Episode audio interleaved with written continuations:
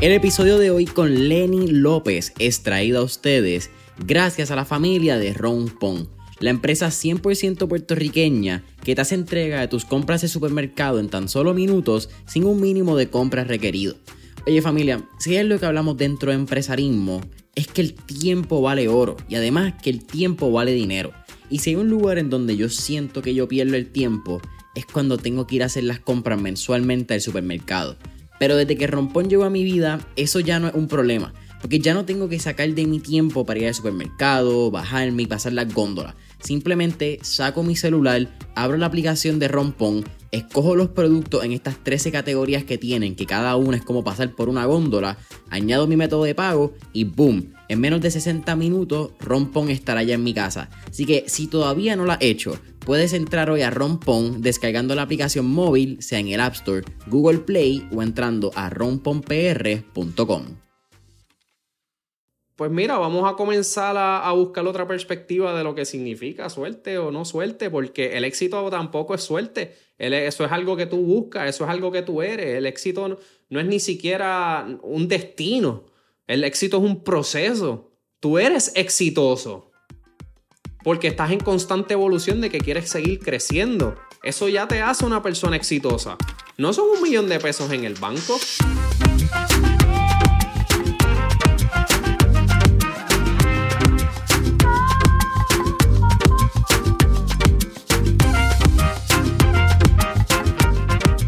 ¿Qué es la que hay familia? Mi nombre es Jason Ramos y bienvenidos a Mentores en línea, un podcast donde hablamos con los empresarios e influencers responsables por las marcas más destacadas, para que así conozcas quiénes son tus mentores en línea. Y en el episodio de hoy me acompaña Lenny López, quien es motivador, entrenador en línea y fundador de lennyslopeztraining.com. Pero, ¿qué está pasando? ¿Qué es lo que hay? segunda vuelta de mentores en línea. Eh, Pero ahora presencial. Ahora presencial, eso es cierto. Ahora.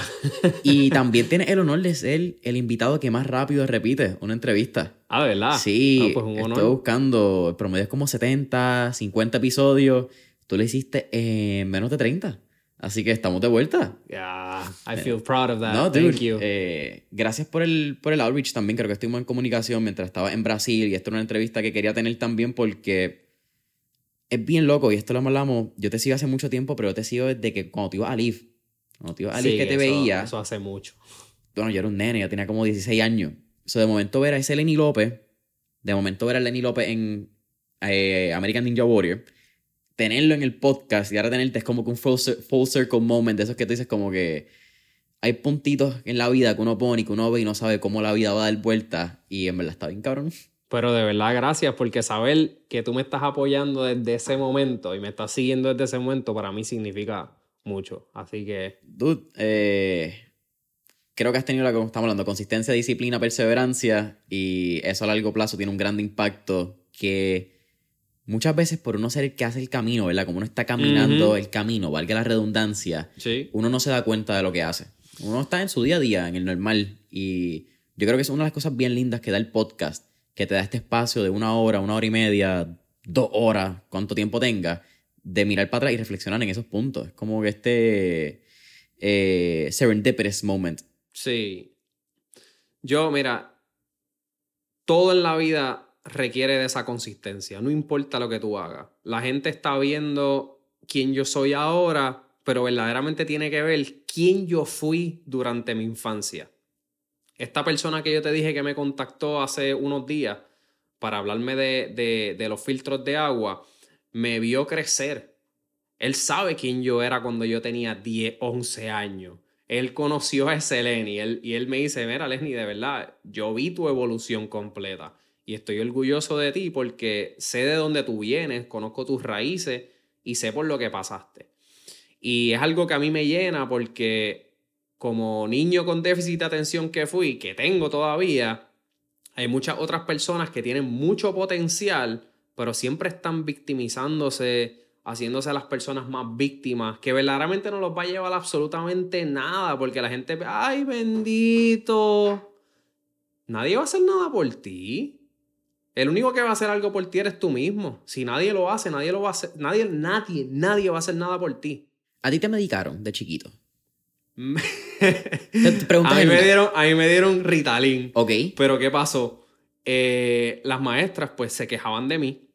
Yo hablaba mucho, interrumpía las clases. En fin, Lenny. Eh, cuando mi mamá me llevó al psiquiatra, el psiquiatra me, me dio la prescripción de Ritalin. Mami me comenzó a dar las pastillas y las Ritalin me tumbaban, me ponían a dormir en los salones. Entonces las maestras llamaron a mi mamá nuevamente. Mira, Lenny se está durmiendo en las clases. Y bueno, ¿cómo tú lo quieres? ¿Despierto o durmiendo? Tu decisión. Entonces, después de ahí, se me dejó de dar la Ritalin. Yo nunca bebí medicamento. Nunca, nunca Aderal, nada. Yo probé media Aderal en un momento dado, eh, simplemente por la curiosidad de probar pero nunca, nunca bebí Adderall, nunca dependí de nada. Eh, lo que sí te puedo decir que a mí me cuesta un poquito más de trabajo retener las cosas, eh, por eso escribo. Cuando tengo asignaturas y cosas por hacer, deadlines, me gusta escribirlos porque así estoy eh, más seguro de lo que tengo que hacer porque se me puede olvidar. Sí, consciente. El to-do list y esto le puede pasar a todo el mundo, a todo el mundo se le olvidan las cosas. O sea, tú no puedes depender de tu mente al 100% porque tu mente puede estar en mil canales. Entonces, ah, tenías unas tareas por hacer y no las escribiste. Y después tú dices para atrás como que contra, yo tenía que hacer algo y se me olvidó. ¿Qué era? Bueno, si lo hubieses escrito, pues tú puedes decir contra, déjame ir a mis notas a ver qué era eso que tenía que hacer. Exacto. Porque está en el teléfono. Yo lo hago en el teléfono. Yo no, no es como que yo tengo mi agenda conmigo. Lo que yo tengo conmigo en todo momento es mi teléfono. Y en mi teléfono, pues yo escribo mis notas. Si tienes mis notes de to do, to do esto, to do lo otro. Muy bien. Sí, yo también soy bien eficiente con eso y, y, me he dado cuenta que si hay días que se me pasa estructurarme, el día pasa, hago tres cosas y digo, diablo, en verdad, yo no hice nada. Porque como no estaba estructurado desde por la mañana, no sentía que tenía una rutina o que tenía mano, hasta una guía. Yo lo miro como esa guía de, como un mapita, cuando tú vas de punto A a punto B. Literal. Y, lo mejor es que cuando tú terminas esa tarea, que you actually do it, que puedes, mira, ponerle un, un check mark. Lo hice, lo hice, lo hice. Ah, contra esto me faltó, pues déjame reponerlo, déjame volver hay alguien que habla de eso, no sé si es Jim Ron, no sé quién es, pero que habla del, efecto psicológico que tiene el checkmark. De, ¿sabes es Un logro, es un, liberador de dopamina, como cualquier logro, cualquier cosa. Es, es, ahí es donde vienen los juegos de video y estos juegos como Candy Crush. Candy Crush es un juego que se hicieron estudios del, del efecto que tenía el recibir la premiación continua de ganar, ganar, ganar, ganar, ganar, te, obliga, te, te, obliga, no, te, te, pone a jugar más porque tu cerebro siempre está en esa búsqueda de, dopamina. Yo quiero dopamina. Yo... Se siente bien ganar. Yeah. O sea, a, nadie le gusta perder. Pero, ¿qué sucede? El ser humano ya por tendencia va a buscar dopamina. En la comida, el sexo, adicciones. Todo. Eso es bien interesante. Estaba escuchando un podcast, creo que fue de Andrew Huberman con Lewis House, y hablaban de dopamina, de este efecto que tiene la dopamina en el ser humano. Y eh, House le pregunta, ¿qué piensas de los dopamine fast que últimamente se han hecho bien famosos? La gente para de usar redes sociales, para de tener sexo, como que tienen estos momentos donde evitan el consumo o los agentes externos que pueden crear dopamina en tu sistema. Pero Huberman le dice, loco, es que si tú quieres hacer un dopamine fast de verdad, vas a ser bien infeliz porque no vas a poder comer, no vas a poder tener relaciones con otras personas, no vas a poder hablar y básicamente dejas de ser humano. Sí, sí, sí, sí, 100% de acuerdo. Yo no, yo, no, yo no estaría de acuerdo en hacer una loquera como esa. Eh, y con esto del teléfono, pues en el momento en que yo, Lenny López, yo sienta que me está consumiendo, que me está afectando, ya sea en mis relaciones, que me está afectando en algo, pues yo le pongo un stop. Yo lo controlo, no dejo que me controle a mí. Yo no hago mindless scrolling en las redes sociales donde yo simplemente estoy scrolleando. Eh, yo consumo contenido. No es que no consuma, yo consumo, pero consumo de una forma consciente. ¿Por qué? Porque yo estoy viendo otros videos para coger ideas, para buscar recetas de comida, para buscar otras alternativas de entrenamiento y buscar otras herramientas que, o hasta reírme un rato. O sea, no importa lo que sea, pero estoy haciéndolo de una forma consciente.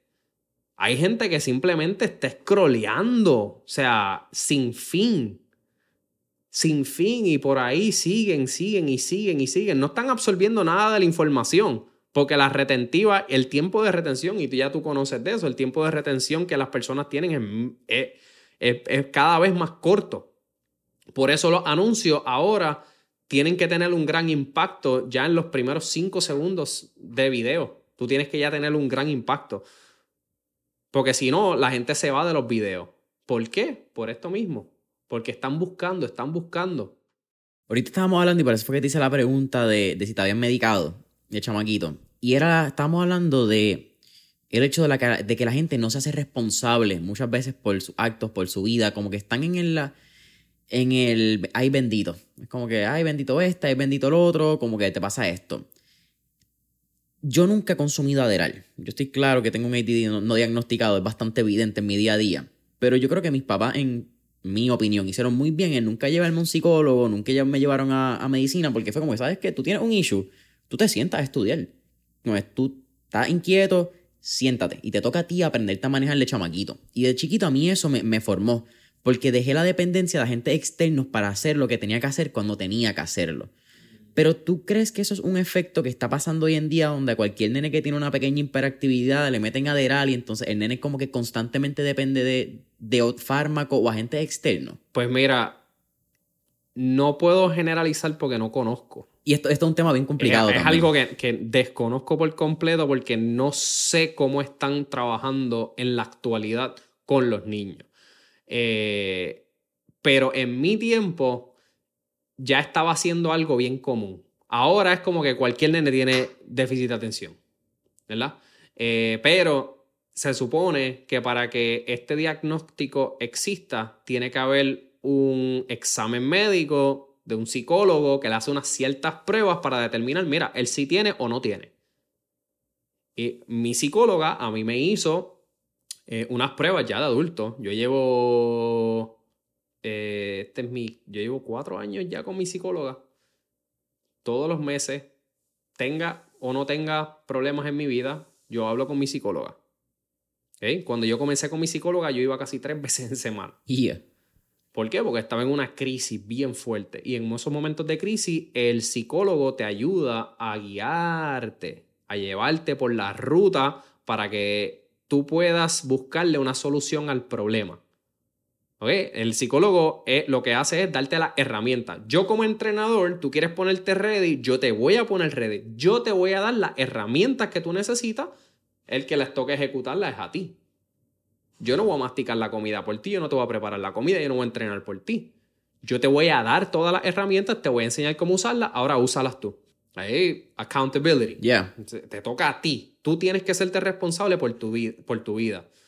Por eso el, el ay bendito no funciona, no te va a hacer un carajo. Tú vas a, Mira, por más que tú te quejes, por más que llores, por más que, que, te, que te hagas la víctima, que la gente te coja pena, no vas para ningún lado, porque el ser víctima no te va a dejar absolutamente nada.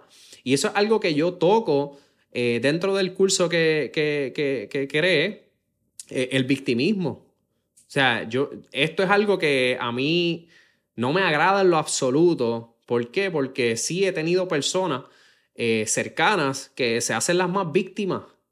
Ay, todo me pasa a mí ay, ¿por qué a mí todo es conmigo? A mí todo me sale mal. Yo tengo tanta mala suerte. Tengo mala suerte. Pues mira, vamos a comenzar a, buscar otra perspectiva de lo que significa suerte o no suerte, porque el éxito tampoco es suerte. Eso es algo que tú buscas, eso es algo que tú eres. El éxito no, no es ni siquiera un destino. El éxito es un proceso. Tú eres exitoso porque estás en constante evolución de que quieres seguir creciendo. Eso ya te hace una persona exitosa. No son un millón de pesos en el banco. Yeah. Eso te puede hacer exitoso financieramente. Es una parte, es un componente. No lo es el todo. Una persona para mí exitosa es una persona que vive feliz día a día, que se levanta con gasolina todos los días y se siente feliz. Eso para mí es una persona exitosa. Yeah. Y lo que es exitoso para mí no es necesariamente exitoso para ti, es completamente relativo. Y tú dijiste algo que es interesante, que es que el éxito no es un destino. Yo creo que el, lo dijiste, el éxito es el proceso, es el que día a día tú te levantas con las ganas de mejorar un por ciento un X por ciento, ¿verdad? Que todos los días buscas ser mejor. Pero yo también creo que el éxito, o cuando tú te consideras exitoso, pasa antes de que llegues a realmente como que a esta self-fulfillment época o era de tú sentirte como que somos exitosos financieramente. Claro. Yo creo que tú eres exitoso mucho antes de serlo. Y es como que esta manera de el fake it till you make it, que muchas veces pensamos que es como que voy a fakearlo con un Ferrari o con un jet privado. Yo creo que todo comienza en la mente. Sí, 100%. El, el éxito también comienza en la mente. Las ideas que tú has creado de ti, de quién tú vas a ser, de, de, de en, en, qué te vas a convertir. Ya tú lo creaste, ya tú te lo imaginaste, tú lo pensaste. Quizás no lo hablaste, pero lo pensaste. Yo lo pensaba mucho desde pequeño. No sabía cuándo iba a pasar, no sabía cómo iba a pasar, pero yo sabía. Entonces, eso es parte de lo que yo quiero enseñarle a la gente. Yo quiero que la gente empiece a ser un poquito más consciente del potencial que todo el mundo tiene. Absolutamente todo el mundo tiene. No, no importa de dónde venga, no importa que si viene adicto a droga, no importa si vivió en la calle, porque ya estas historias están grabadas de muchas otras personas exitosas que han pasado por cosas así. Droga, eh, eh, bankruptcy, que se van a bancarrota por completa, que duermen en la calle, que comen basura de, la, de, los zafacones y duermen en la calle. O sea, ya estas historias son reales, no son, no son inventadas. De muchas personas, no, de, no fue una nada más, de muchas, cientos y puedo decir hasta miles de personas que lo han hecho. Tú también puedes ser uno.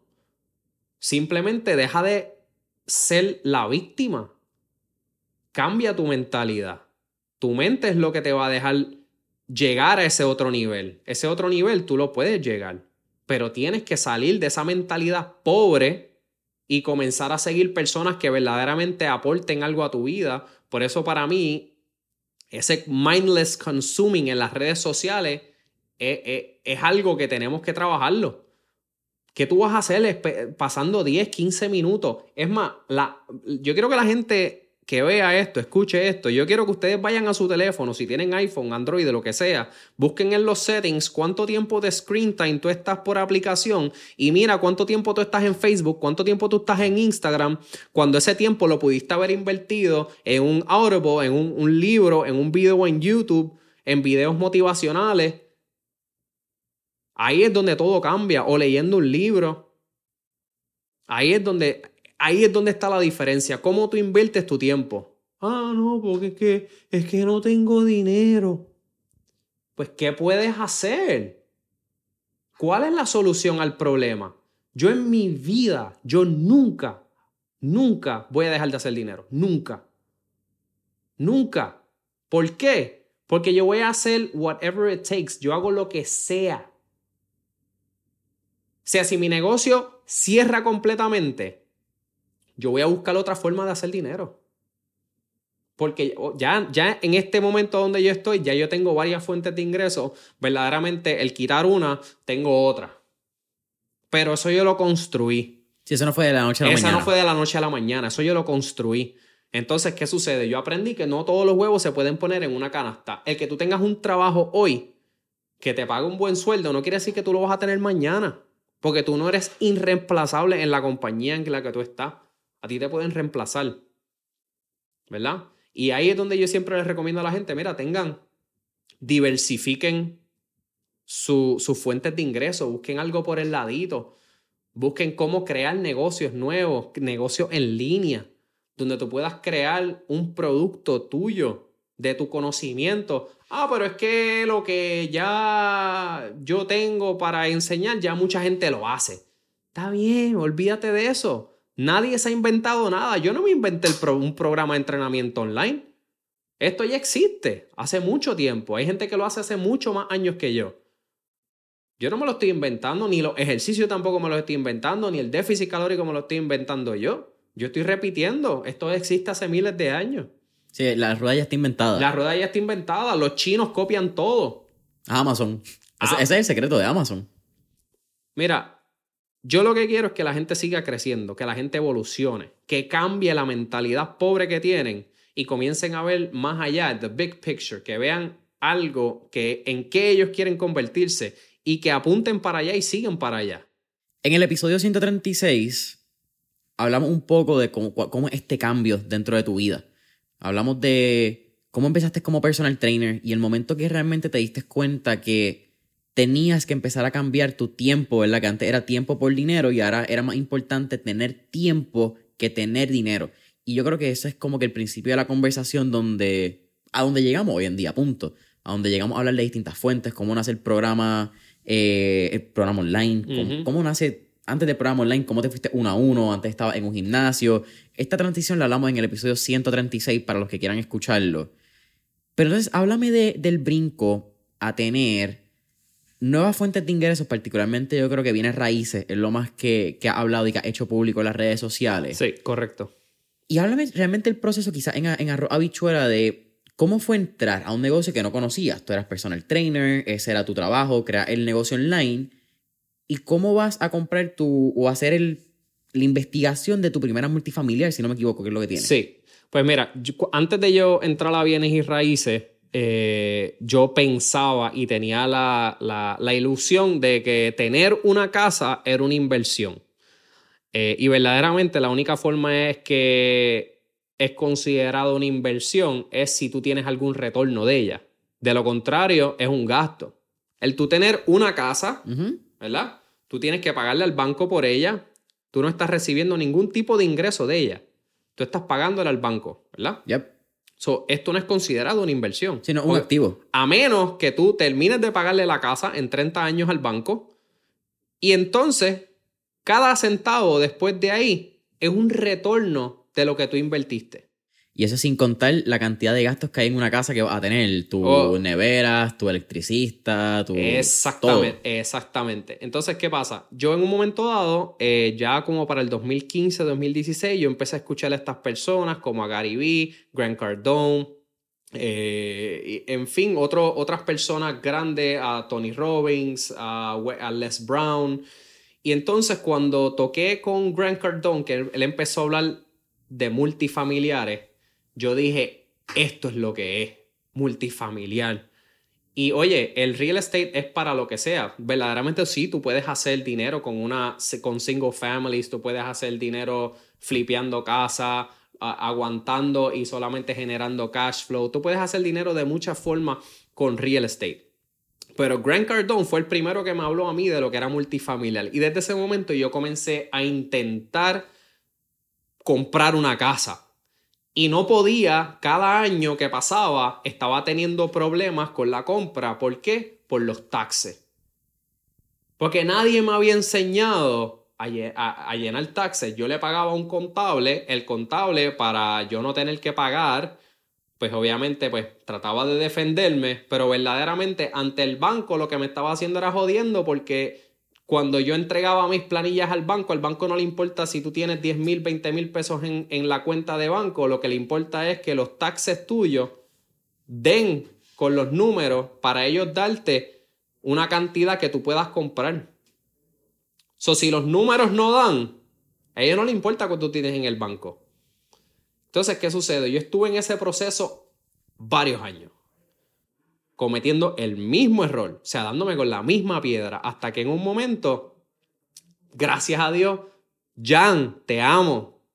Aquí, esta, a esta cámara, esta no, a esta. Bueno, Jan me puede ver en la otra cámara, pero Jan, te amo, gracias.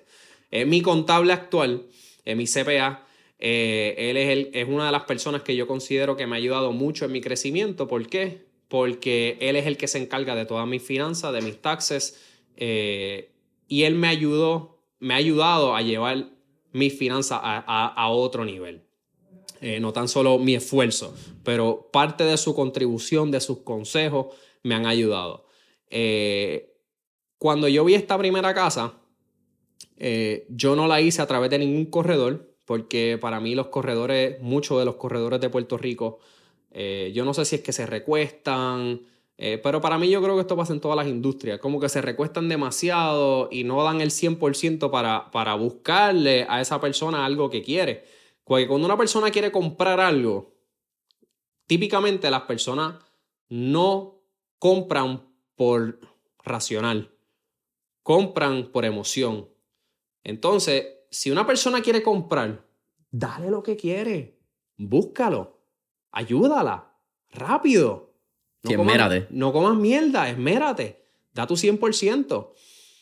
Y me di cuenta de que muchos de los corredores no me estaban ayudando, no me estaban ayudando. No me, yo, bueno, yo voy a buscar por mi cuenta. Empecé a buscar yo, a buscar yo. Y entonces me, me- me iba a guiar por las carreteras por ahí, casas con sign, llamaba, eh, me enviaba el pin yo mismo para después saber.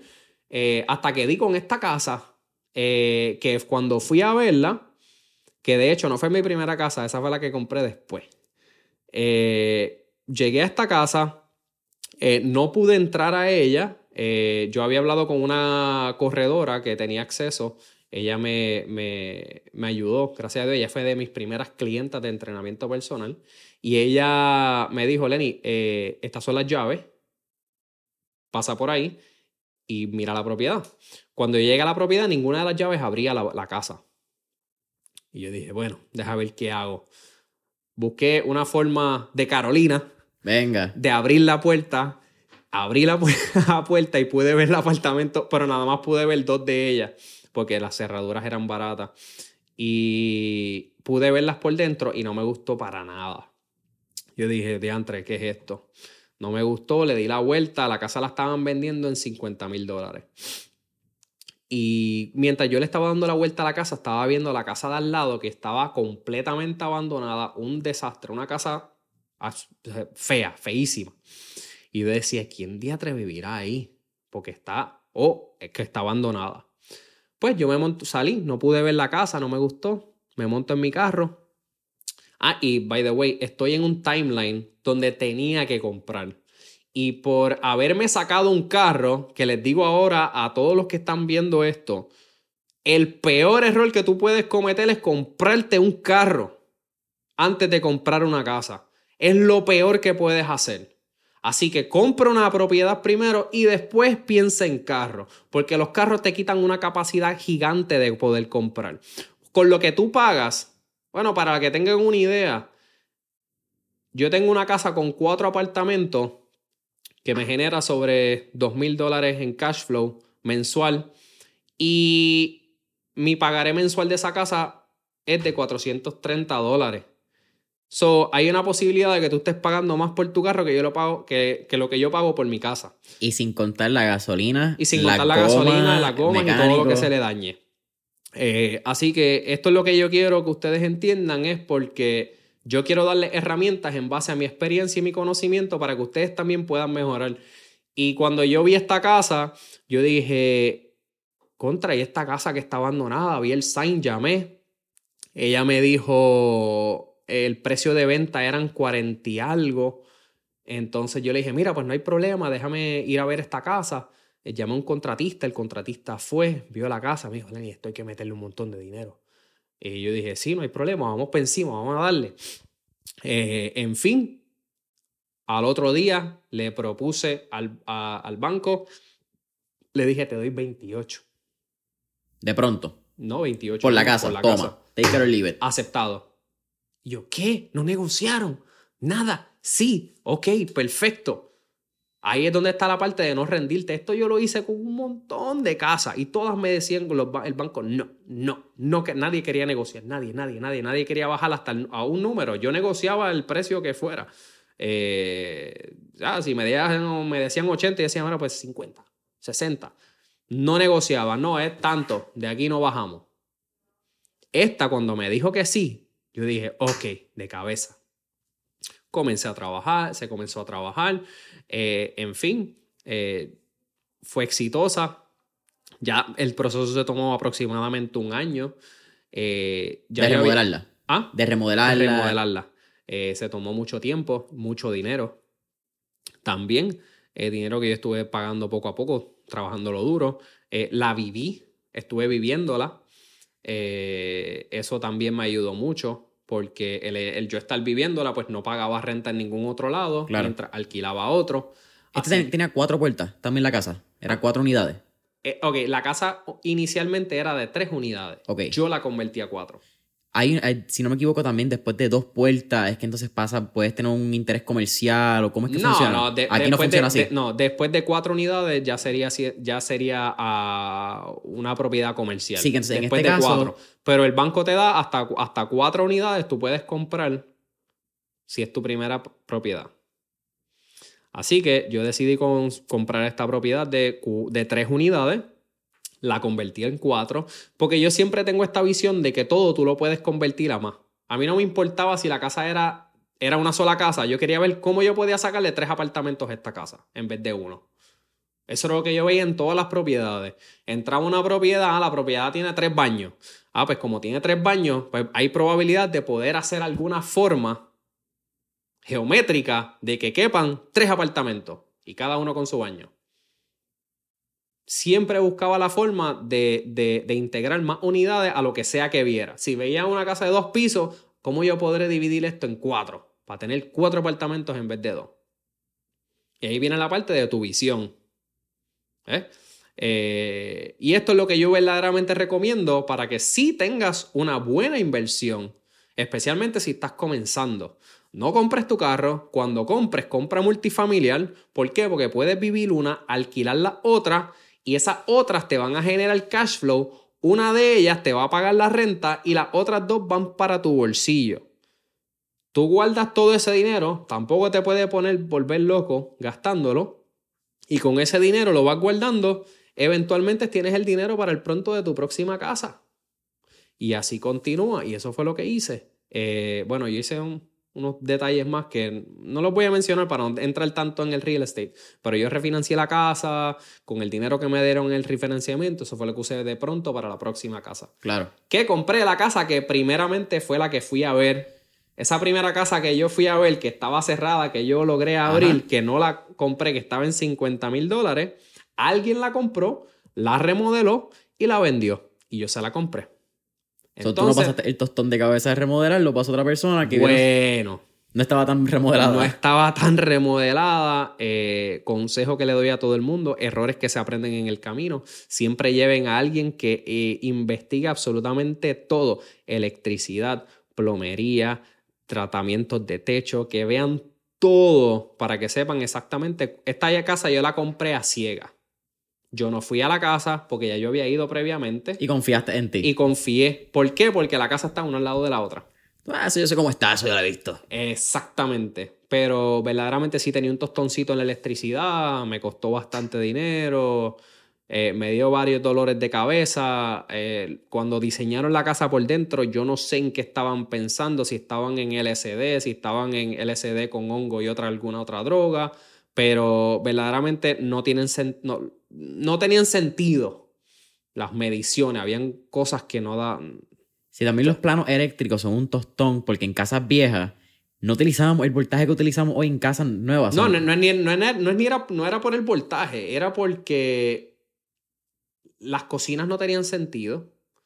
Lo- al- Los plugs y todo los plugs no, no tenías espacio para meter nada. Mi nevera yo la tenía que poner afuera de la cocina. Eh, en fin. Sí, sí, a nivel de diseño interior. Ajá, en fin. Las casas están alquiladas, todos los apartamentos están alquilados, gracias a Dios. Son siete unidades que están completamente eh, ocupadas. Y estoy en planos ya de, de seguir comprando. A mí me encanta comprar eh, casas, remodelarlas, ponerlas bonitas y poner a alguien a vivir en ellas.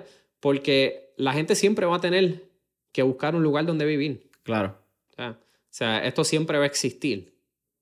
¿Eh? En cambio, eh, también tengo dinero eh, invertido en cripto eh, desde hace bastante tiempo. Eh, so yo tengo mis distintas alternativas. Pero como te dije, yo nunca me voy a ir en cero porque yo siempre voy a estar dispuesto. Si yo tengo que vender agua en la, en la, en la, en la luz, si yo tengo que hacer sándwiches, si yo tengo que hacer lo que sea, Se trabaja. se trabaja. También la no es. Hay un ego, yo creo, cuando. Y quizás tiene que ver con. A ni muchos empresarios, pues no necesariamente pasan por este rough, son empleados, tienen un buen salario y luego pasan a emprender. O quizás el mindset de- del hustle, de. Es que la palabra es hustle, pero no quiero utilizarla como la usan en Instagram, que es como que vamos a trabajar. El joseo de realmente encontrarse la vuelta, lo que dijiste de Carolina, por ponerlo así. Es algo de. papi, hay, hay que traer comida a la casa. ¿Cómo lo vamos a hacer? No sé. Pero busco la, voy a buscar la forma. Si tengo que recortar, si tengo que pintar, si tengo que recortar Oye, tú puedes hacer un negocio de todo, solamente busca dónde hay necesidad. En todos lados. La gente necesita que le corten la grama. La gente necesita que le laven los carros porque a veces no tienen tiempo. Hay mucha gente que necesita que le cocinen porque no tienen tiempo para cocinar y están dispuestos a pagar para ahorrarse tiempo. Ayer yo hice un video, un live en Facebook, en mi fanpage, hablando de eso mismo. Si tú no tienes tiempo, ah, no tengo tiempo para cocinar, pues págale a alguien. Es mucho más rápido, pero tienes que estar dispuesto a pagar porque te va a salir más caro. Exacto. So, págale a una compañía que te haga un catering, que te cocine para una semana completa o que te haga un meal prep y listo. Ya resolviste. Eh, So, ahí es donde. eh, that's where it goes. Yeah. You know? ¿Dónde tú crees o, o qué tú les recomiendas a personas que están en un trabajo, en un mindset, o hacen una profesión, en tu caso, tratando de mirar y, y- y ver en, en qué lado de tu historia, ¿verdad? Porque tú pasas de ser un personal trainer a ser realmente un emprendedor, si quieres llamarlo de esa manera, una persona financieramente libre Ujú. porque decidió aprender a generar otras fuentes de ingreso. Si que tú les recomiendas a personas que todavía están como que diciendo como que, mano, yo quiero tener un estilo de vida diferente, pero siguen en el trabajo o no están dispuestos quizás hasta Pues me- aprender. yo creo, ¿sabes qué? No, verdaderamente eh, eh, la palabra emprendedor está sobreusada. Somos. Demasiado sobreusada. No todo el mundo va a ser emprendedor. No todo el mundo va a emprender en un negocio. Y no todo el mundo puede o tiene la estabilidad emocional para hacerlo también, vamos a ver claro. El, que, el que es un emprendedor está dispuesto a trabajar por cero dinero por un montón de tiempo hasta que sale lo que, lo que sea que vaya a salir. Y yo creo que también tiene, no quiero decir que tiene un amor, pero tiene una relación bastante cercana con perder o con los no o con que no Sí, suceda. Sí, 100%. Pero emprender no es para todo el mundo. El que pueden hacer sus negocios aparte, sí lo pueden hacer. El que va a ser un- el próximo McDonald's no es eh, algo que va a pasar. No es algo que es not that realistic. Exacto. Vamos a ponerlo por así. Y todos Ah, quisiéramos ser el próximo Mark Zuckerberg. No todos vamos a crear el próximo todo- Facebook. Exactamente. Por ende, eh, lo que sí puedes buscar son esas alternativas que pueden acercarte más a esa, a esa liberación financiera. Es el tú adquirir dinero, no gastarlo en estupideces, en tenis de 200 dólares, en carteras caras.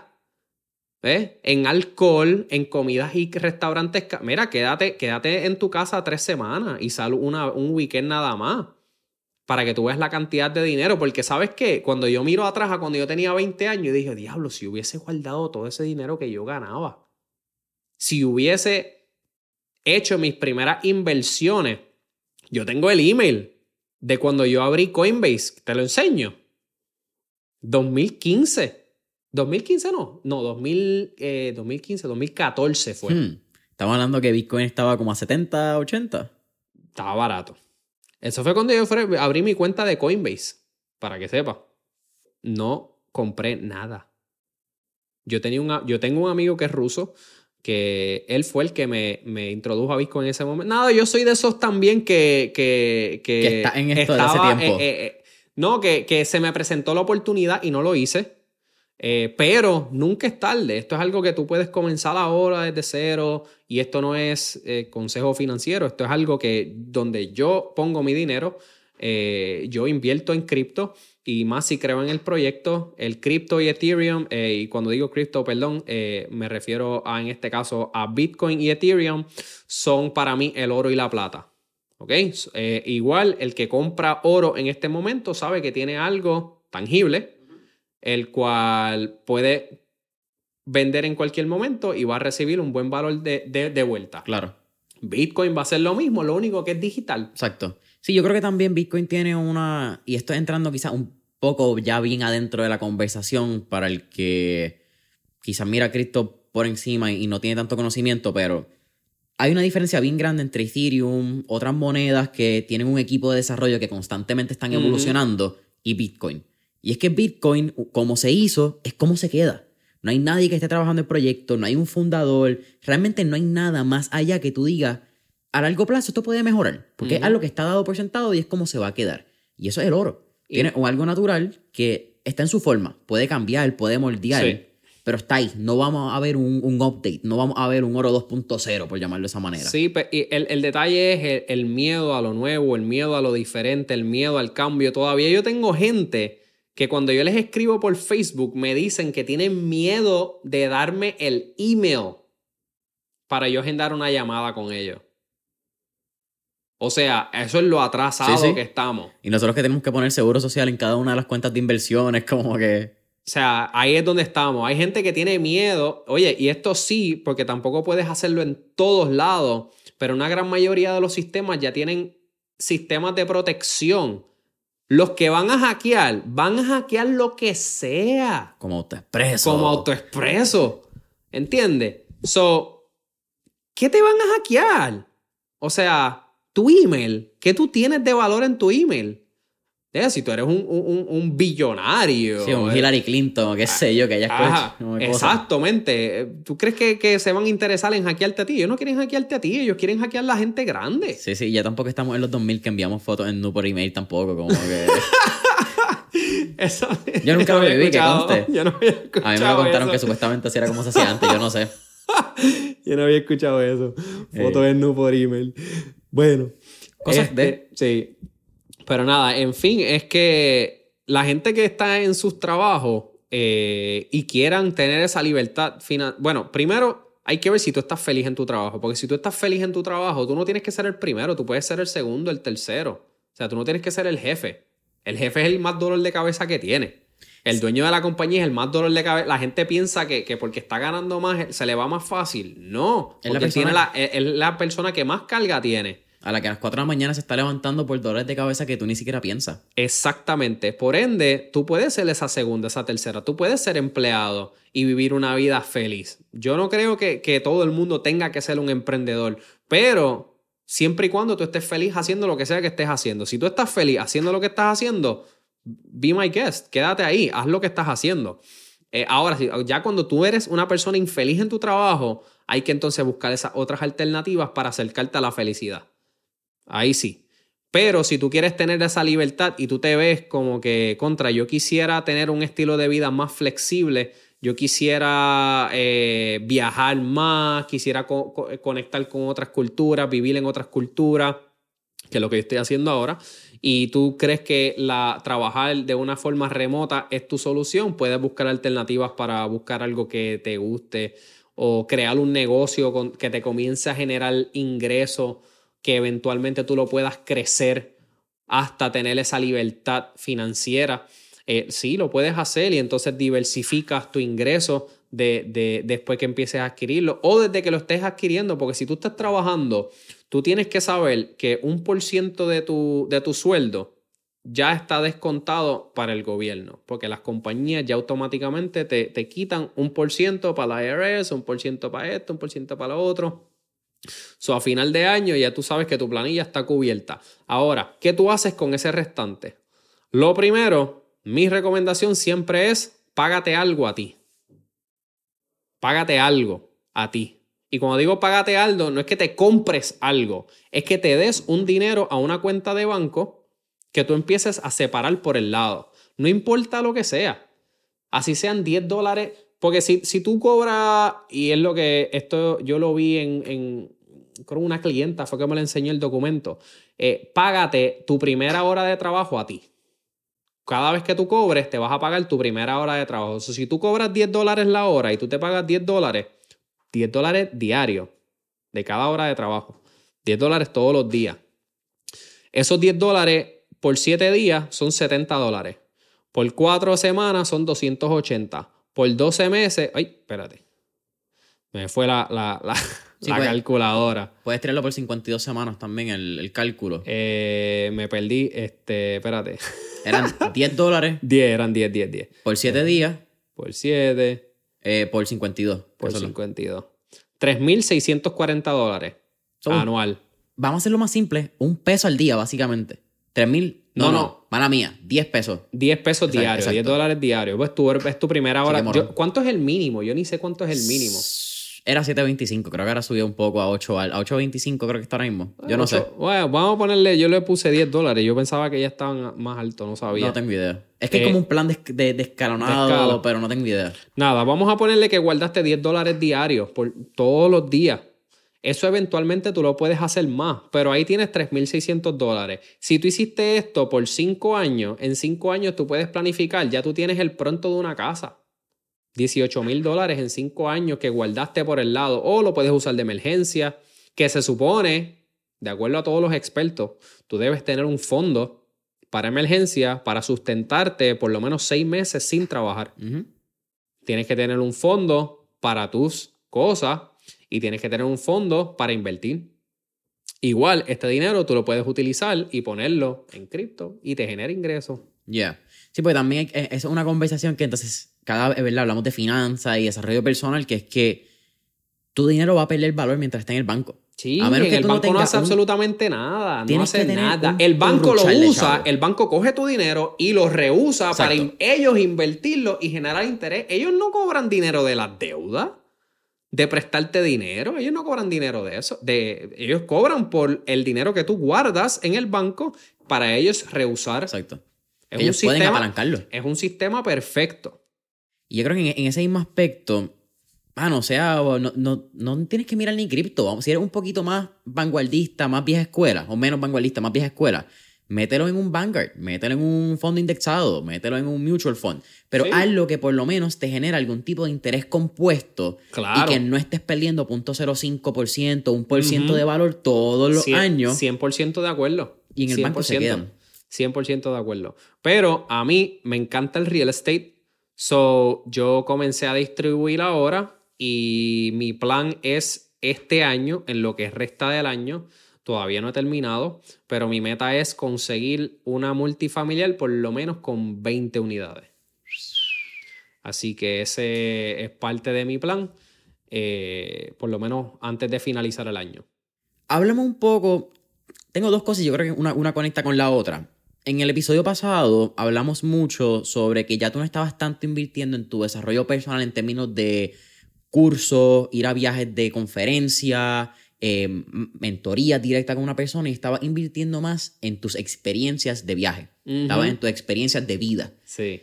Eh, esto entra en un per- periodo ¿verdad? de conversación donde acabas de pasar cuatro meses en, en Brasil. Pero también entonces aquí acabas de mencionar ese lado de, de una multifamiliar y, y unos planes que tiene a largo plazo. Uno, háblame del lado de, la experiencia, el valor que te brinda 360, viajar, el valor que te brinda tener experiencias Mira. nuevas. Ajá. Y entonces la importancia de tú tener sistemas en tu negocio para poder disfrutar a la máxima esta experiencia y poder crecer de ella. Pues mira, para tú poder llevar tu negocio a eso, la magia está en automatizar. Debes automatizar procesos. Cuando tú automatizas procesos, una vez tú logras eso en un negocio, el negocio corre al 100% sin presencia de ti. Eh, y eso fue lo que yo logré. Yo tengo equipo, tengo un equipo bien grande, yo tengo un equipo que postea en mis redes, en todas mis redes, casi todas. Eh, tengo equipo que me crea contenido, tengo equipo que mercadea por mí. Eh, so, básicamente lo que hacen es que me dan más tiempo para yo poder hacer todas mis otras cosas. Lo que quiere decir es que verdaderamente yo no tengo que hacer nada, yo puedo disfrutar mi día a día. ¿Eh? A la hora de preparar mis planes, yo tengo mis profesionales para atender. Si la gente tiene preguntas, yo tengo personas que responden mis correos electrónicos. Si hay alguna emergencia o algo que yo deba saber, ellos siempre me lo van a dejar saber cuando está relacionado a cliente, pero yo lo contesto con el teléfono. ¿Cómo ha sido ese proceso de delegar y confiar? Porque ese lado de... Fue difícil, fue difícil al principio. Y ¿Por más qué? en tu caso, porque es tu marca y es tu nombre. Al principio, antes, eh, yo era el que lo hacía todo. Entonces llegó un momento en que ya estaba drenado. Yo decía, no puedo, la carga es demasiado. Yo necesito alguien que me ayude. Porque imagínate que ya tú has pasado por ese proceso. Grabar, editar, postear. Tantas plataformas que hay. Yo posteo en todo, hasta en LinkedIn. Hey, LinkedIn, super underrated. Mi opinión. Y es verdad, está underrated. Yo posteo en todos lados. TikTok, todo. Eh, entonces llegó un momento donde me estaba drenando y yo dije, yo necesito ayuda. Los mensajes de aquí, los mensajes de allá, son miles de mensajes. Más yo invierto bastante dinero en mercadeo.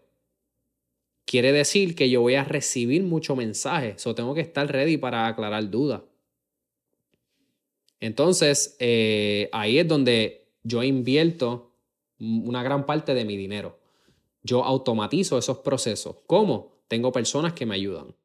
Y las personas están en todas partes del mundo, no importa. En Nueva Zelanda, en México, Colombia.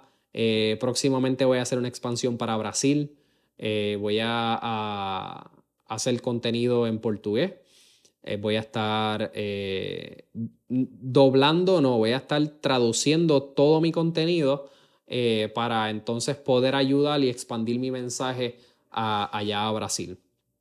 a pesar de que es una cultura yo diría que es similar, pero a la vez bien diferente a la cultura de aquí. Similar porque pues somos latinos.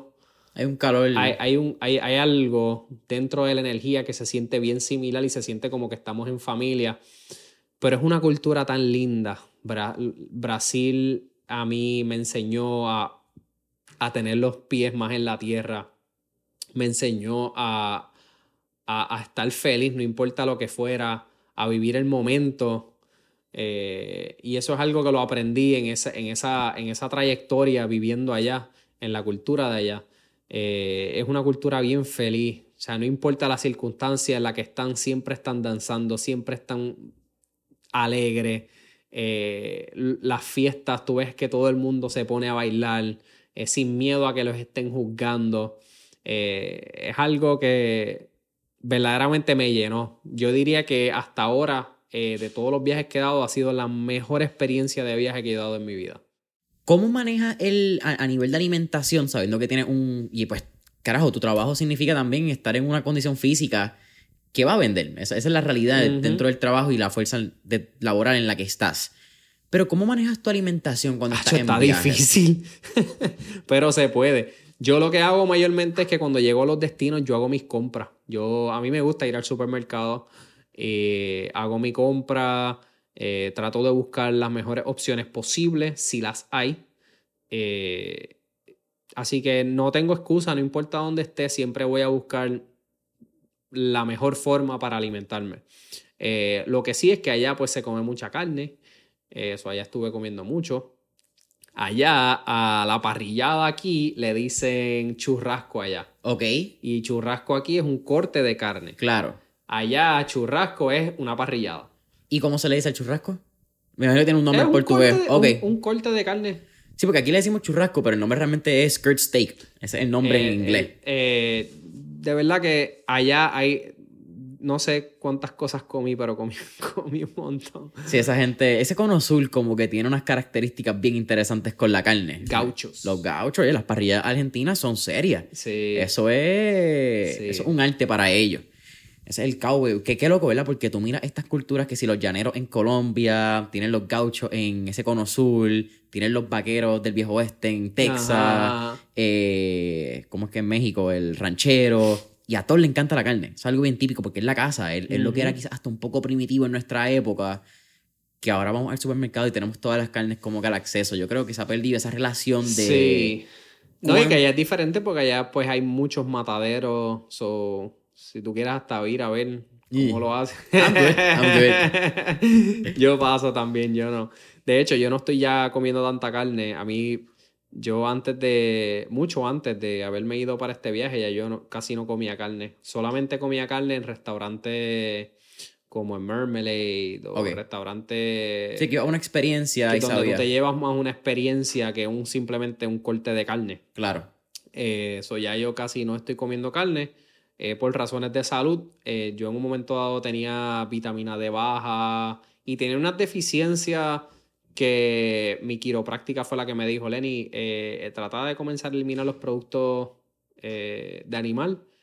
No me fui vegano, lo que hice fue más como que una dieta pescatarian, pero también consumía huevo, de vez en cuando mi pechuga, pero una gran mayoría de los productos que compraba eran veganos.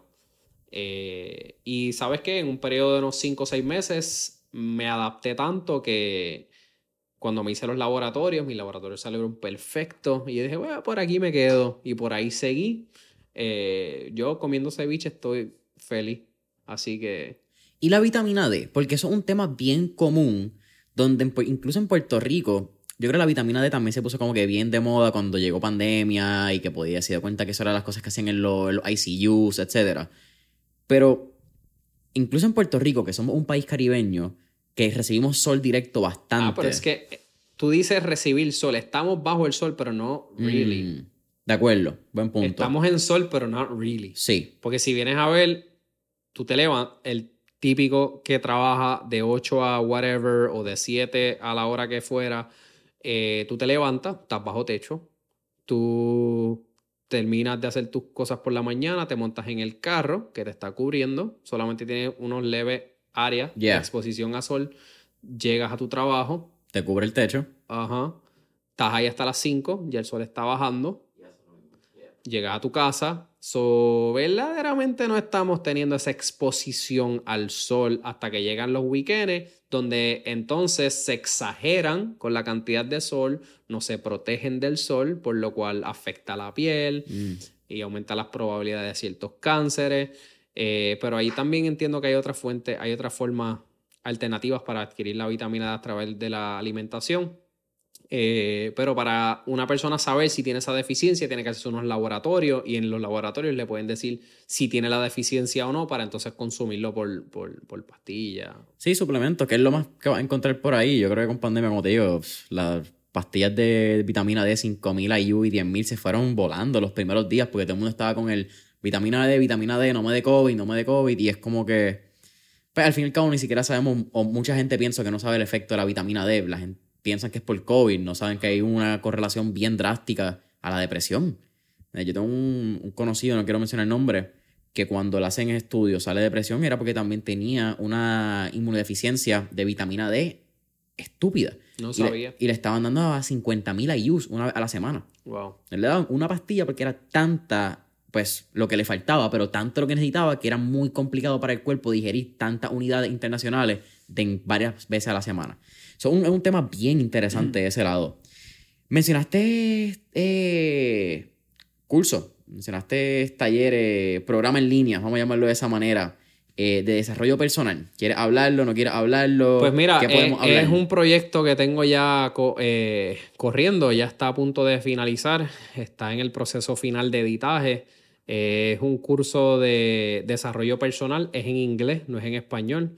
Eh, pero aquí en Puerto Rico tenemos que dejar la maña de decir que no hablamos inglés, porque todos nos enseñan inglés desde el, desde primer grado hasta cuarto año en todas las escuelas de Puerto Rico. El que no aprende es porque no quiere. Eh, pero si te esfuerzas un poquito, puedes entenderlo y puedes aprenderlo. Y no, es, no creo que sea difícil de entender. Eh, yo estoy aprendiendo un tercer idioma, que es el portugués, y, yo sé lo que se siente aprender un lenguaje nuevo. Esto es algo que ayuda a, tu cerebro también a expandir, así que expandan su conocimiento, expandan, eh, eh, sáquense de la mente el que ustedes no pueden aprender algo nuevo, porque todo es posible. Si tú quieres aprender a hablar alemán, tú puedes aprender a hablar alemán. Si quieres aprender a hablar chino, tú puedes, es uno de los dialectos más difíciles, pero puedes aprender a hablar chino. Ahora tienes que dedicarle tiempo, meses, hasta que aprendas el dialecto, a entenderlo, a practicarlo, a cometer errores. Sí, es lo que no sucede de la noche a la mañana, como estábamos hablando. Nosotros como niños, pues nos introducen el español como primer idioma porque es lo que los padres nos, nos están hablando. Pero si tú enseñas a un niño a hablar otro idioma, él lo va a aprender. Y sabes qué, no, el, el, decir disparate es como si no pasara nada, él va a seguir diciendo disparate hasta que aprenda, a hablarlo. Ya. Oye, yo creo que menciona algo interesante del idioma y es el no puedo. Y, tratando de atarlo con un punto que, salió en las preguntas, que era traumas de, niño. Yo creo que un trauma de niño que muchos tenemos y que no lo identificamos es que nuestros papás nos decían no puedes o no haga esto. Y muchas veces el, no, el no, no, no, no, no. Y se convierte en un patrón donde tú mismo entonces te auto eh, saboteas a largo plazo diciendo que no puedes esto, Para no mí, puedes mi hijo, yo- yo le- ¿tú quieres? Sí, tú puedes. Sí, tú puedes. Sí, tú... Él, no, no puede. Sí, tú puedes. Ah, no, es que no. Sí puedes. ¿Has visto el video del nene que está corriendo en la curva esta final de American Ninja Warrior con el papá? Y el nene, I can't, y empieza a llorar y el papá le dice, respira, cuenta y di con los ojos cerrados, yo lo voy a hacer, yo lo voy a hacer. Oye, esto, esto es tan fácil. Yo te aseguro y te prometo que si tú te paras al espejo, estás tú contigo. O sea, no hay nadie. Estás, eres tú solamente frente al espejo. Y tú te dices esas palabras mágicas. Yo te aseguro que algo fuerte vas a sentir en ti. No importa la circunstancia en la que tú te encuentres. El tú decirlo te va a ayudar. Va a tener un gran impacto. Una vez tú cambias tus palabras, cambias tu vida es la forma en que tú te hablas. Para mí todo el mundo, y yo no sé si es como parte de mi DNA, no sé si es parte de mi crianza, el criarme de la forma en que me crié, eh, pero para mí todo el mundo es capaz. ¿Ok? Ah, que, ah, pero es que yo estoy viejo. No, puedes aprender también.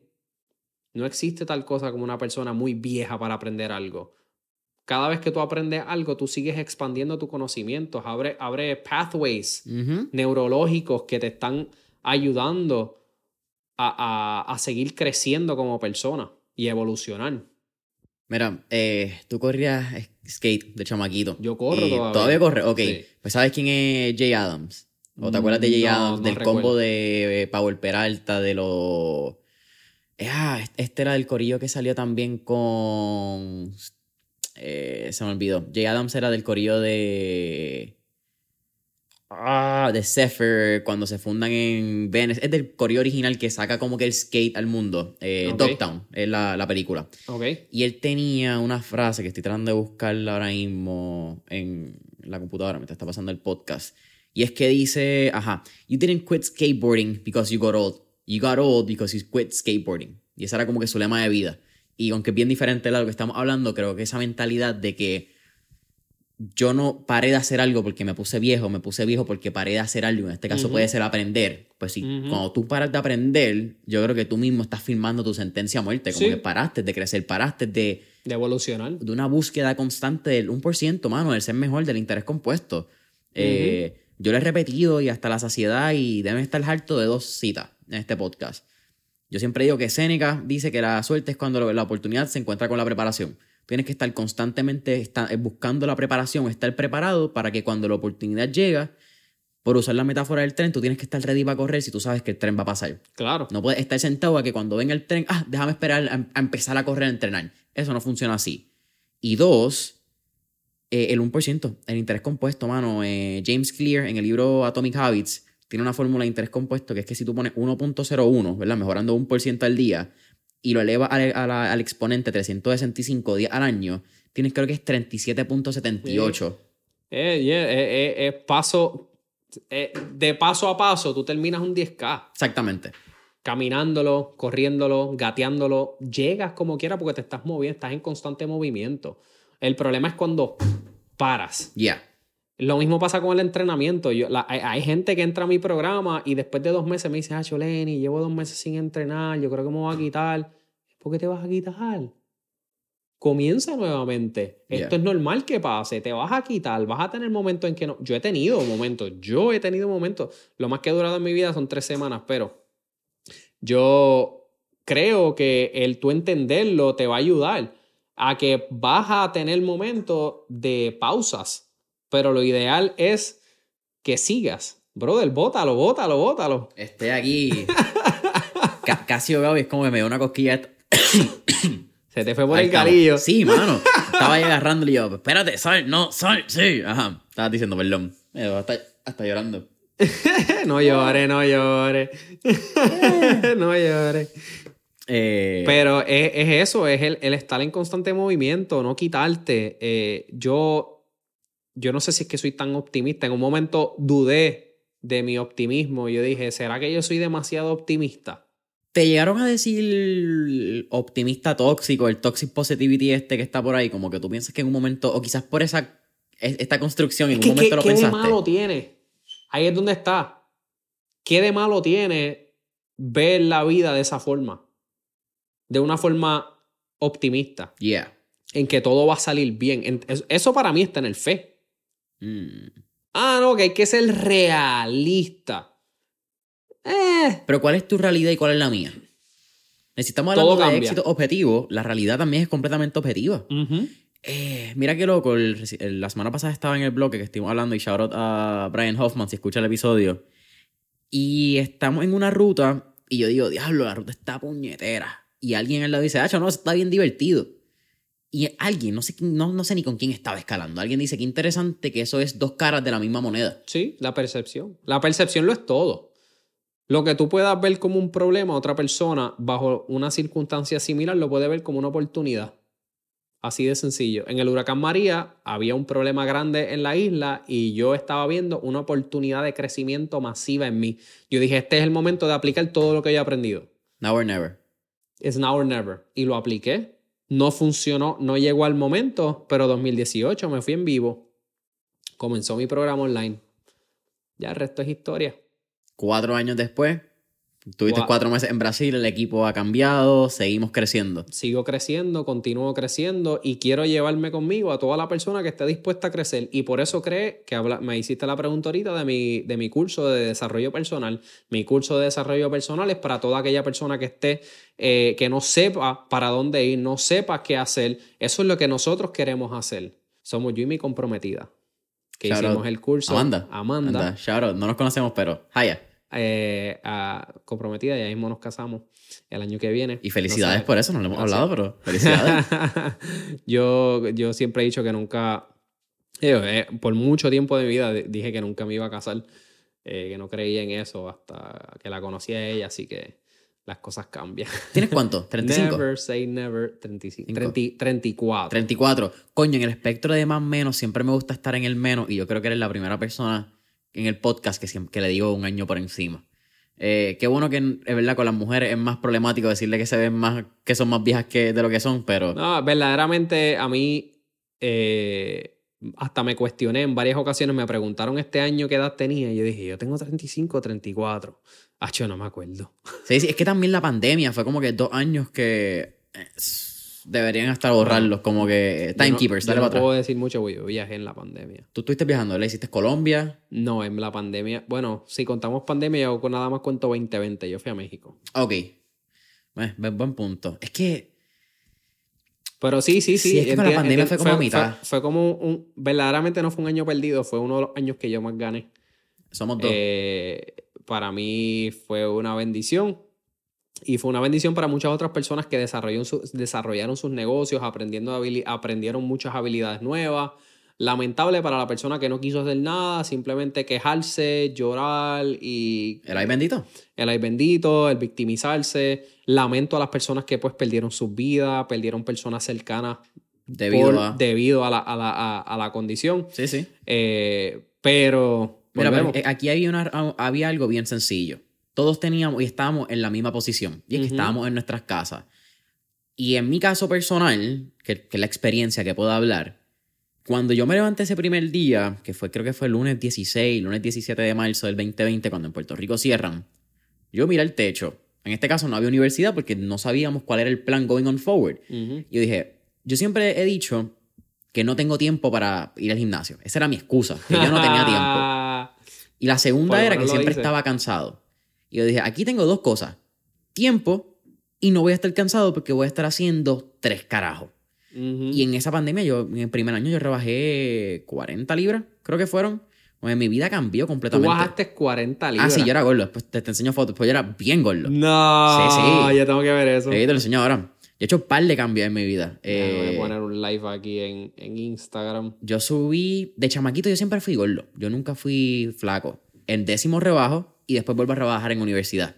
So, es- esta relación de, de sentirte bien incómodo y fuera de como que tú no eres tú, Ujú. yo la sé, loco. Yo sé lo que es mirarme en el espejo y detestarme. Y como que decir qué carajo yo soy, como que... Ujú. Por eso también, para bien o mal, tengo un issue cuando en este 2022 le estamos diciendo a la gente que si tú eres un gordo feliz, yo no te voy a... Ese es tu problema, eso a mí no me importa. Tú puedes ser feliz Claro. y tu felicidad yo no voy a entrar en ella. Pero tú no estás saludable. Aquí, aquí Bueno, el tema saludable, el tema de estar saludable para mí es un tema eh, que mucha gente no, puede, no necesariamente va a estar de acuerdo conmigo, pero a mí me importa un bledo. Por eso estamos eh, teniendo esta conversación. Saludo a la doctora Leslie que le toca mañana aquí en el podcast. Venga, hueva. Eh, pero para mí el tema, el tema de estar saludable, una persona obesa puede estar saludable, sí. Ok. Una persona en sobrepeso puede estar saludable, sí. ¿Cómo?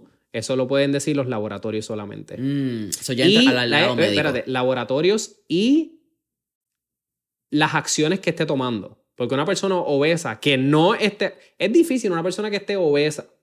Porque el rango de obesidad está categorizado de acuerdo a cuando tú pasas cierto peso y, cierto BMI. Ajá. Eh, por lo tanto, eh, esa estadística eh, te da lo que es tal obeso o sobrepeso. O una persona obesa, si está haciendo el trabajo para estar en un mejor estado de salud, haciendo ejercicio, está comiendo mejor, está preocupándose más, está obeso. Pero está en el camino. Y se hizo unos laboratorios, está en el camino. Sí, exacto. Pues ya está dando el paso que estábamos hablando. Tiene, eso lo hace tener una mentalidad saludable. Ahora, el que no lo está, ¿Ve? Porque puede ser que esa persona haya salido bien con los laboratorios. Yo conozco, yo, he tenido clientes que están sobrepeso y los laboratorios salen perfectos. Y están haciendo lo necesario para seguir reduciendo su peso. Y están en ese mindset correcto. Para mí, estar saludable es una combinación de mindset y físico. Lo que estamos hablando, primero empieza por la mente. Sí, no necesariamente va a estar atado a ni lo que tú comas, ¿Ok? Porque esto aplica para todo. No es lo que estás comiendo. Ah, porque, porque yo me como una pizza, yo no soy saludable. ¿Por qué? Estamos de acuerdo. Sí, el, el, issue yo creo que va ahí, y por donde yo traigo es el que no hace nada. El que es gordo porque le gusta y porque se siente feliz con él, pero no hace eh. ejercicio, eh, tiene una eh, vida sedentaria. esa, esa, esa felicidad muchas veces es una capa. Mm. Es una capa. Eh, o una mentira que ellos mismos se van creando, porque verdaderamente a largo plazo estás arruinando tu vida. Ya. Estás arruinando tu vida porque, ¿por qué no es saludable? Porque estás poniendo en riesgo tu salud. Todo lo que pone en riesgo tu salud deja de ser saludable. Por eso los deportes no son saludables. Si se vienen a ver, los deportes son más para el entretenimiento. ¿Que es saludable hacer ejercicio? Sí es saludable hacer ejercicio. Ah, y hacer deporte también es saludable, pero el, el tú practicar un deporte a nivel profesional no es saludable porque tú estás llevando tu cuerpo a un extremo, ¿ok? Para entretener a otras personas. Exacto. O sea, tú estás poniendo en riesgo tu salud, todo lo que sea. El no ponerte el cinturón, eso no es saludable. Pues porque estás poniendo en riesgo. tu salud. Claro. So, por eso para mí el, el el tema de ser o no ser saludable para mí es un tema bastante controversial con personas que no van a estar de acuerdo conmigo, pero como dije, no me importa un bledo, eh, porque es mi opinión como profesional en el campo. Eh, yo considero que cada persona debe ser a responsabilizarse por, por sus acciones. Por ende, el no ponerte el cinturón que te pone en riesgo tu salud, ¿ves? Hay gente que se molesta cuando un guardia le se para a este tipo, guardia. Pero si no tenías el cinturón, si estabas texteando. Ah, de hecho, el que me chocó mi otro carro, el Lexus que yo tenía, que fue pérdida total. No shit. Eh, andaba, andaba texteando y me chocó y yo estaba con mi hijo. Entonces, ¿qué sucede? Eh, yo, gracias a Dios, pues tengo un carro que, like, like one of those smart cars que, you know, I don't have to use my phone. Yo lo conecto al Apple Play y puedo bregar desde el y dash. Puedo bregar desde el dash. Eh, pero eso es bien peligroso. El tú mirarle y textear mientras estás guiando, es, ya, eso no es saludable. Estoy de acuerdo. Me estoy leyendo ahora mismo Living with the Seal, el libro de Jesse Itzler con David Goggins, antes de que David Goggins fuese la bestia que hoy en día y que todo el mundo lo conoce. Y en el capítulo 3 o 14 están guiando y Goggins, siendo un Navy SEAL, cada carro que pasa él lo señala. Entonces está este cuestionamiento de por qué tú señalas a cada carro. Le dices que yo estoy en esta posición, pero cada carro es un threat, es un peligro. Porque yo no sé qué está haciendo él, yo no sé qué está haciendo el otro. Y es verdad, aunque un poquito extremo, pero ese lado de que tú tienes que estar lo más consciente que puedas y tienes que tener dentro de tu control esas variables que van a velar por tu seguridad y tú mismo no auto influenciar el riesgo de tu vida. Yo creo que es bien importante porque hoy en día estamos por todo en las carreteras, no estamos distraídos, celulares, Claro. hablando. Por eso es que yo no creo en los billboards. Los billboards a veces- Funcionan. sí, yo, no sí, estoy diciendo que no fun- yo no estoy diciendo que no A funcionan. nivel de mercadeo. Pero A nivel de mercadeo. De, salud y del estilo de vida. Cuando tú pasas por una Valdoriotti y tienes un billboard que tiene 10 veces más la luz que se supone que tenga y te deja ciego, Claro. eso es un fucking riesgo a la vida. También. So, es complicado. Brother, eh, vamos a cerrar este capítulo de Mentores en línea. Cuéntame, ya tuviste las cuatro preguntas, aquí no tenemos que cerrarlas, así que te dejo una pregunta, no sé si la adopte para los próximos, pero ¿cuáles son tres hábitos que son no negociables en tu vida ahora mismo? Ah, eh, tres poquitos. Tres son muy poquitos. Cinco, te lo voy a dar, dale, Está cinco. bien, cinco, cinco. Hacer ejercicio, dormir mis siete horas que son sagradas. De- Voy a comenzar por orden de valor. Amor. Dar amor a mis seres queridos y a mis seres cercanos. Hacer ejercicio. Alimentarme. Descansar bien. e Instruirme. Para mí, esos son no negociables. Esas son cosas que todo el mundo debería implementar. ¿ok? Yo creo fielmente en que todo el mundo tiene el potencial de llevar su vida a otro nivel. Todo el mundo tiene la capacidad de llevar sus finanzas a otro nivel. Lo único que tienes que hacer es meterle cojones y hacerlo, dejar el victimismo y comenzar a hacer las cosas que tienes que hacer para lograr el resultado que quieres. Amor, ejercicio, dormir, alimentarse bien, instruirse. Cinco pilares de vida que yo creo que más allá del éxito financiero, si esas cinco vertientes las tenemos bien, yo creo que el éxito financiero o el éxito en tu vida van a llegar porque tu acto y tus hechos van a estar en esa línea consci- conscientemente, yo creo. 100%.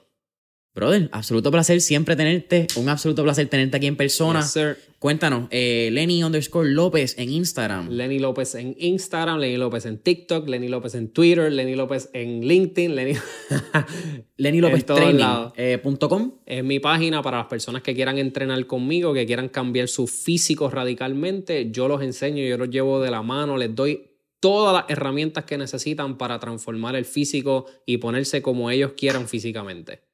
Y el nuevo curso de desarrollo personal y crecimiento va a estar ya mismo en tus redes sociales, así que todo el mundo sir. pendiente. Todo el mundo pendiente. Familia Mentores en línea, saben que nos pueden conseguir en Instagram y Facebook, LinkedIn también como Mentores en línea. Deja tus cinco estrellitas, tu subscribe, deja ese review, ese comentario, sea en YouTube, Apple Podcasts, Spotify y hasta la próxima.